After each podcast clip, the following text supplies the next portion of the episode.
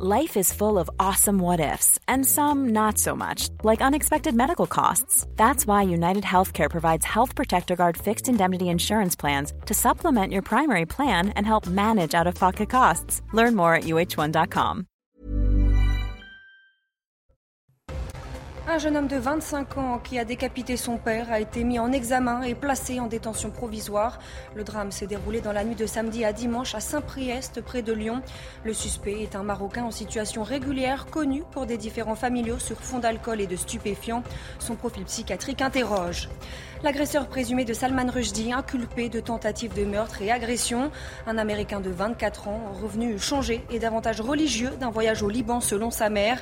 Poignardé une dizaine de fois au cou et à l'abdomen, Salman Rushdie a vu son état de santé s'améliorer selon ses proches.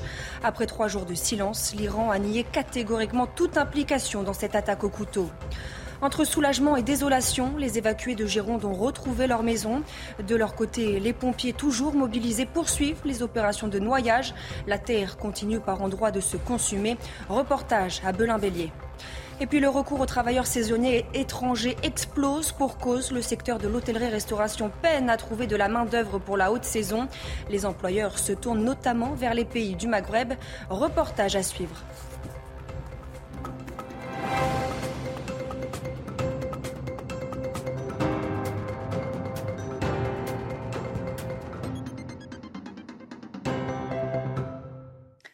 Bonsoir à tous, je suis euh, ravie de vous retrouver pour l'édition de la nuit. À la une, l'homme de 25 ans suspecté d'avoir tué son père et de l'avoir décapité dans la nuit de samedi à dimanche à Saint-Priest a été mis en examen et placé en détention provisoire. Son profil psychiatrique interroge. La question de l'éventuelle abolition de son discernement sera posée pendant l'instruction par le biais de diverses expertises. Toutes les explications avec Sandra Buisson.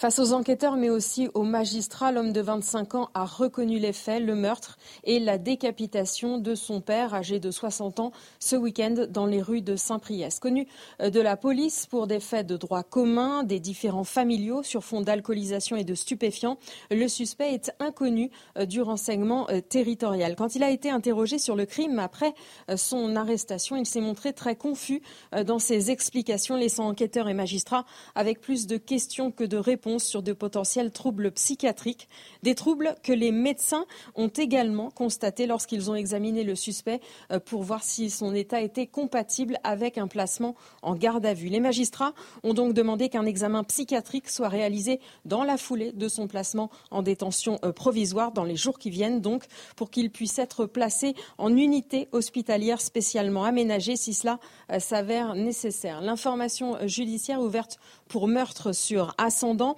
va maintenant devoir déterminer les raisons de son passage à l'acte et affiner la personnalité du suspect par le biais d'expertises psychiatriques et psychologiques. Des pompiers attirés dans un véritable guet-apens, appelés pour porter assistance à l'un des résidents d'un foyer de jeunes étrangers du 12e arrondissement de Paris. Trois soldats du feu ont été pris à partie par plusieurs individus armés d'extincteurs, de paires de ciseaux ou encore de fourchettes. Selon le ministère de l'Intérieur, 302 agressions envers les pompiers ont été déclarées au premier trimestre 2022. Des actes de violence de plus en plus fréquents, insupportables pour la profession. Écoutez à ce sujet le représentant des sapeurs-pompiers de France. Intervenir euh, avec la peur euh, chevillée au corps, c'est forcément euh, un élément défavorable. Mhm. On a des collègues qui mettent du temps à s'en remettre. On en a, c'est certainement des exceptions. J'ai pas le, nombre exact. Il n'y a pas forcément d'études, mais qui s'en remettent réellement et totalement jamais et qui vont aller migrer sur des, des postes hors opérationnels, sur des mhm. postes plus administratifs. Et effectivement, on peut perdre, on peut perdre certains, certains de nos collègues suite à ce type de, mésaventures et, euh, certainement euh, perdre une partie euh, des vocations, en particulier mmh. dans le rang des sans volontaires, où lorsque l'on entend parler de notre activité sous cet angle-là, ça donne pas forcément envie de s'engager. Autre guet-apens entendu cette fois à des policiers. Ça s'est passé samedi à Sevran, en Seine-Saint-Denis. Nos journalistes se sont rendus sur place pour échanger avec les habitants. Comment vivent-ils cette insécurité au quotidien? Loïc Tontat, Thibault Marcheteau. Au cœur de la Seine-Saint-Denis, la ville de Sevran compte 50 000 habitants. À la question Vous sentez-vous en insécurité dans votre ville? Les Sevranais sont mitigés et pointent du doigt un quartier en particulier. Moi, je pense que ça dépend de, comment des quartiers. Parce que moi, je suis juste derrière l'église Saint-Martin, au niveau de l'ancien commissariat. Donc euh, là-bas, c'est vraiment calme, c'est une zone vraiment tranquille. Maintenant, ça dépend si on a Bodot. Généralement, c'est Bodot qui. Hein. Même si ça chauffe, mais c'est Bodot. C'est-à-dire, euh, c'est vrai que quand on parle de Sevran, c'est les Bodot. Euh, on dit toujours Ah, vous habitez au Bodot. non, il n'y a pas que les Bodot à Sevran. Les Baudottes, c'est ce quartier au nord-est de la ville. Samedi dernier, c'est ici qu'un guet-apens a été tendu aux policiers en patrouille. Leur véhicule s'est vu être la cible de mortiers d'artifice et de pierres à plusieurs reprises.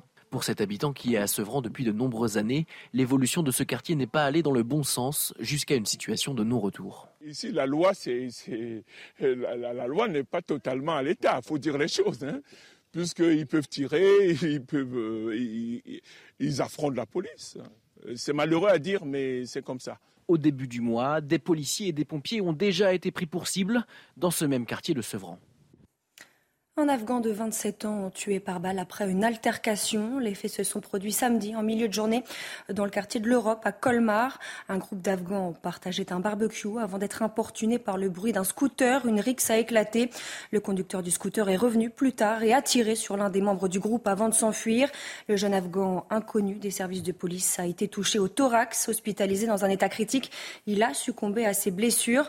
En fin de journée, le ministre de l'Intérieur s'est exprimé sur Twitter et a fait cette annonce. D'importants moyens sont mis en œuvre pour retrouver le tueur de Colmar. J'ai par ailleurs décidé de l'envoi de la CRS 8 sur place pour procéder à des opérations de police afin de restaurer l'ordre républicain et présenter à la justice les voyous qui veulent imposer leur loi. On vous parle régulièrement de la lutte contre les rodéos urbains, un véritable fléau auquel les forces de l'ordre tentent de mettre fin. Au Havre, un commissariat a mis en place une cellule spécialement dédiée à cette traque. Comment fonctionne-t-elle et quels sont ses résultats? Nicolas Vinclair, Adrien Spiteri. À bord de leur véhicule, ces policiers du Havre traquent les rodéos urbains. la moto, hein, une moto, est-ce que c'est celle qu'on cherche depuis tout à l'heure, a été interceptée Face à l'ampleur du phénomène, une cellule spéciale s'est mise en place. Objectif intervenir le plus rapidement possible, mais pas question de percuter les véhicules. L'idée, c'est de détecter les, rodéos. Euh, et aussitôt, dans le même temps, les équipages en tenue vont se rapprocher pour sécuriser la zone et mettre en place un dispositif, euh, une sorte de NAS, pour essayer de récupérer la moto. Une stratégie qui porte ses fruits ce jour-là dans cette banlieue proche du Havre. Oui, j'étais à pied avec ma moto. Ces gens donc, euh, ont été interceptés par la police municipale alors qu'ils poussaient leur moto. Ils ont fait la moto euh, dans le parc qui est à côté. Donc euh, on est dans, le cadre du du rodéo. Donc monsieur va nous suivre au commissariat et sa moto va être, va être saisie. Au commissariat du Havre, les policiers s'appuient sur 300 caméras de surveillance et un dispositif anti-rodéo. On a quatre, quatre, enquêteurs dédiés quasi exclusivement à cette mission qui bénéficient de l'appui de toutes les unités de voie publique du commissariat, soit 300 euh, à 400 personnes qui, euh, au cours de leur vacation normale, ont pendant l'été une, grande priorité sur les rodéos. En 2021, près de 27 000 interventions liées à ces rodéos urbains ont été recensées sur le territoire national. Trois jours après l'attaque au couteau de Salman Rushdie, l'Iran dément catégoriquement tout lien avec l'agresseur, un Américain de 24 ans, devenu davantage religieux après un voyage au Liban il y a quatre ans. Les toutes dernières informations depuis New York avec notre correspondante Elisabeth Guedel. Le FBI continue de fouiller le passé du jeune suspect de 24 ans, Adi Matar, un Américain d'origine libanaise. Sa mère a raconté dans les médias qu'il s'était radicalisé en 2018 lors d'un voyage au Liban chez son père. Il serait rentré complètement changé, replié sur lui-même et obsédé euh, par la religion. Les autorités américaines cherchent donc à savoir s'il a noué des liens avec les milieux djihadistes ou avec des radicaux iraniens. On en sait peu encore sur cet homme. On sait qu'il est né, qu'il a grandi aux États-Unis, que ces derniers temps, il vivait avec sa mère et ses deux sœurs dans le New Jersey, un État voisin de celui de New York. Il avait repéré où se trouvait Salman Rushdie. Il avait pris le bus jusqu'à Shotoka. Sur le lieu de l'événement, il avait acheté un billet pour assister à la conférence que devait euh, donner euh, Salman Rushdie vendredi. Euh, ce suspect a été inculpé pour tentative de meurtre et agression à l'arme blanche. Il a plaidé non coupable par la voix de son avocat commis d'office lors d'une première audience au tribunal. Une deuxième comparution est prévue vendredi. En Gironde, la fin du cauchemar pour les évacués de Belin-Bélier. Ce dimanche, ils ont enfin pu regagner leurs habitations. Ceux qui avaient tout quitté précipitamment reprennent doucement le cours de leur vie. Maxime Lavandier et nos équipes sur place. C'est un soulagement pour les habitants de Belin-Bélier. Contraints d'abandonner leur maison à la suite des incendies, ces derniers ont pu hier réintégrer leur domicile, rester intact. On vient juste d'arriver, là on vient de rebrancher le DF, le gaz, il n'y a, a, pas de dégâts, c'est nickel. Ah ben soulagé, oui, comme je pense beaucoup d'entre nous, oui, tout à fait. Mais bon, nous, on n'est pas trop impactés parce que notre cadre euh, n'a pas trop bougé par rapport à certains quartiers. Euh, voilà, je reviens, c'est intact, tout est bien conforme. Le feu qui a ravagé 7400 hectares de pins ces derniers jours a pu être fixé grâce notamment à des conditions climatiques favorables. Nous avons eu plutôt de la pluie euh, et très peu de vent. Et ces conditions ont permis, à l'issue d'une nouvelle reconnaissance qui a pu euh, être faite euh, par le directeur du SDIS et, ses équipes et le commandant des opérations de secours, ont permis de constater qu'effectivement la situation était extrêmement favorable. De leur côté, les pompiers, toujours mobilisés, poursuivent l'opération de noyage où la terre continue par endroits de se consumer à 20 ou 30 cm de profondeur. Le massif forestier reste interdit au public dans l'ensemble du département jusqu'à nouvel ordre. Et pour éviter de revivre l'enfer, les motards du peloton de gendarmerie Vigilance Forêt ratissent les massifs forestiers de Gironde.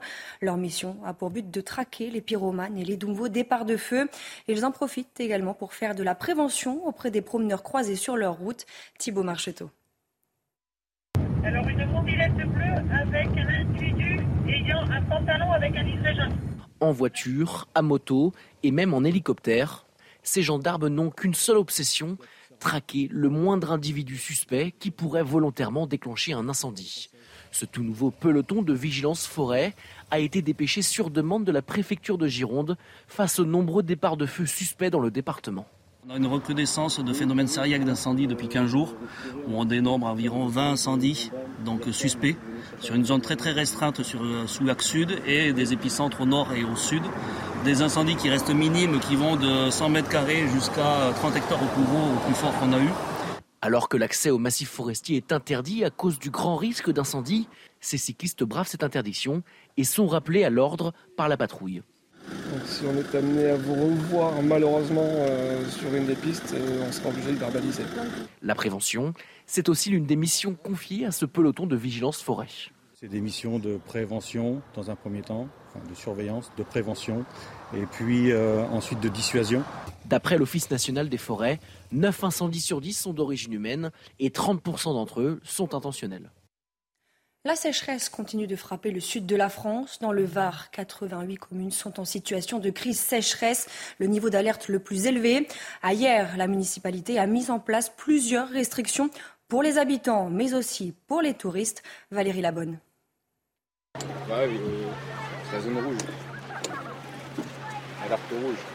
Sur la plage de l'Almanar hier, il n'est plus possible de se rincer après sa baignade. Pour les vacanciers, c'est une surprise, mais beaucoup sont compréhensifs. Moi, j'étais pas du tout au courant qu'il y avait des restrictions d'eau, donc pas de douche sur les plages. Je trouve que ça tout à fait normal, comme le lavage des voitures. Enfin voilà, toutes ces choses-là, faut faire attention. Dans un centre sportif voisin, les habitudes ont elles aussi changé. On a décidé de rincer le matériel qu'une seule fois par semaine. Donc ce bac avant, euh, qui comporte environ 500 litres, euh, on le vidait deux fois par jour. Euh, maintenant, on le vide plus qu'une seule fois, donc le matin. Cette année, la région Provence-Alpes-Côte d'Azur est l'une des destinations les plus prisées. Les campings sont pleins et doivent faire avec les restrictions d'eau. Avec les fortes chaleurs, difficile pour les vacanciers sur place de résister à l'appel de la piscine. la piscine, oui, je pense qu'elle doit être remplie, hein. elle est entretenue. Après, malgré tout, le, camping est grand, elle n'est pas si grande que ça. Pour les piscines ouvertes au public en période de canicule, une dérogation préfectorale est possible. Dans cette région, chaque personne consomme environ 228 litres d'eau par jour, contre 109 dans le nord de la France. Face au manque de main-d'œuvre dans le secteur de la restauration, le recours aux saisonniers étrangers explose. Les employeurs se tournent notamment vers les pays du Maghreb. Reportage à Paris, Adrien Spiteri, Loïc Tontat. À la terrasse ou dans les cuisines de ce restaurant parisien, les travailleurs saisonniers étrangers sont nombreux. En cause, une pénurie de main-d'œuvre pointée du doigt par le gérant. Euh, aujourd'hui, il y a 3 millions de chômeurs et on parle de faire venir euh, des Tunisiens en France pour travailler alors qu'il y a 3 millions de chômeurs sur le marché du travail. Cette année, 22 000 autorisations de travail saisonnier à des étrangers hors Union européenne ont été délivrées, contre 5 600 en 2019. Depuis la fin de la pandémie, les plus jeunes se détournent du secteur. Certains étudiants comme Mavi n'ont pas d'autre choix, mais n'imaginent pas de carrière dans la restauration. C'est, je pense, le salaire, euh, les conditions. Par exemple, serveur, au-dessus de nous, il y a un directeur, enfin, il y a un manager, après directeur. Ça veut dire dans ta tête, tu dis, bah, directeur, c'est mieux. Ce professionnel dénonce un changement d'attitude chez les jeunes postulants et une augmentation des exigences. Ils nous demandent toujours plus, plus, plus, mais ils vont en faire moins, moins, moins toujours. Donc euh, c'est, c'est, assez paradoxal. La société d'aujourd'hui fait qu'ils n'ont plus le, le, concept du travail, ils pensent à gagner de l'argent, mais en faisant rien. Le secteur de l'hôtellerie-restauration s'est récemment tourné vers Tunis pour nouer un accord. Objectif organiser l'arrivée d'environ 2000 travailleurs étrangers en 2023. Après neuf ans et demi d'engagement militaire au Sahel, il n'y a plus de soldats français de l'opération Barkhane sur le sol malien. Les militaires sont désormais au Niger, a annoncé l'armée française. Ce départ intervient sur fond de relations houleuses entre Paris et la junte au pouvoir à Bamako. C'était il y a un an le retour au pouvoir des talibans en Afghanistan, un anniversaire qu'ils ont célébré en chantant, notamment devant l'ancienne ambassade américaine. Une année particulièrement marquée par une forte régression des droits des femmes et une profonde crise humanitaire. La France l'assure, elle a toujours un canal de discussion ouvert avec les talibans. Écoutez. Nous discutons avec les autorités talibes euh, parce que c'est indispensable, euh, ne serait-ce que pour leur dire ce que nous attendons d'eux euh, leur rappeler ce que le Conseil de sécurité a dit fin août, hein, les, conditions que le Conseil de sécurité a fixées et qui ne sont pas respectées, en particulier sur le terrorisme. On l'a vu avec euh, l'élimination d'Al-Zawahiri. Euh, donc nous avons pour cela un émissaire qui est chargé d'avoir ce dialogue avec les autorités taleb et qui est, qui est basé à Doha. pour le reste, nous n'avons rien de particulier à obtenir des talibans pour la France. Ce que nous souhaitons obtenir, c'est pour la population afghane. Donc nous ne sommes pas dans une logique de négociation avec les talibans. Et c'est la fin de cette édition. Tout de suite, le JT Sport. Et on commence ce journal des sports avec du football. Ce lundi, deuxième journée de Première League, Liverpool rencontre Crystal Palace. Les Reds ont été tenus en échec, un but partout. Le résumé de cette rencontre avec Maxime Ligvetou. Les retrouvailles entre Anfield et ses joueurs.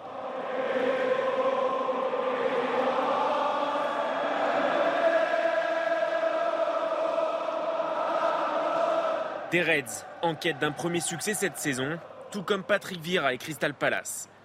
Les Eagles sont acculés devant leur but dès les premières minutes.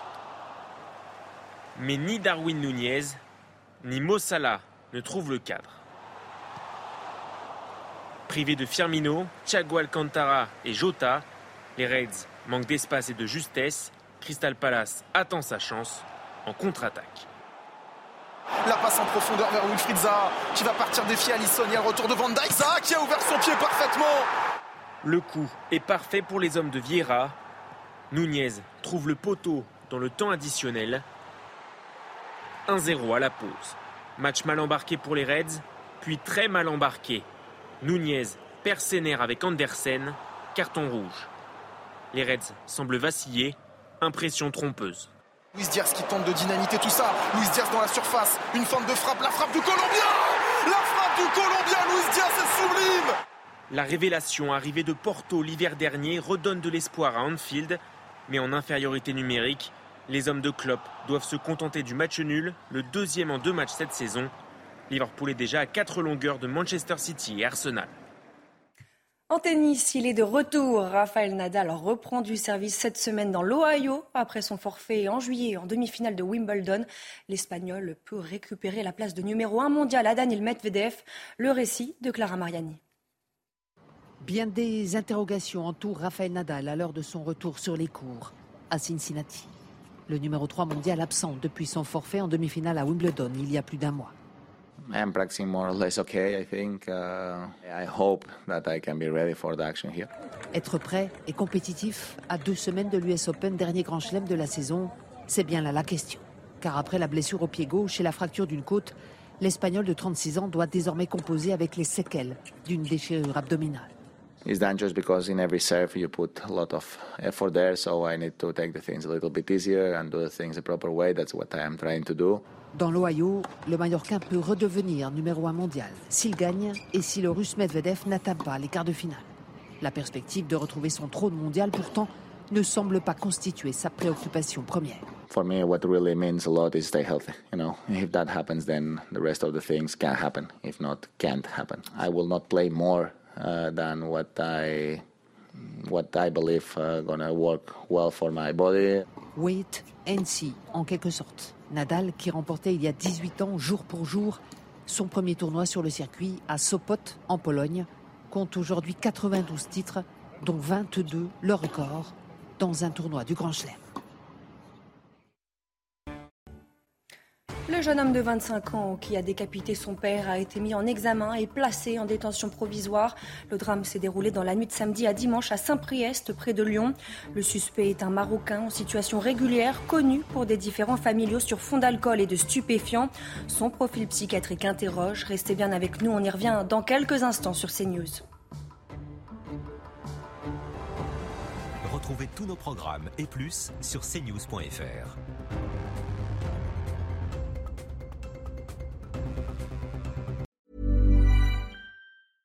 Imagine the softest sheets you've ever felt. Now imagine them getting even softer over time. That's what you'll feel with Bowl and Branch's organic cotton sheets. In a recent customer survey, 96% replied that Bowl and Branch sheets get softer with every wash. Start getting your best night's sleep in these sheets that get softer and softer for years to come. Try their sheets with a 30-night guarantee. Plus, get 15% off your first order at bowlandbranch.com. Code BUTTERY. Exclusions apply. See site for details.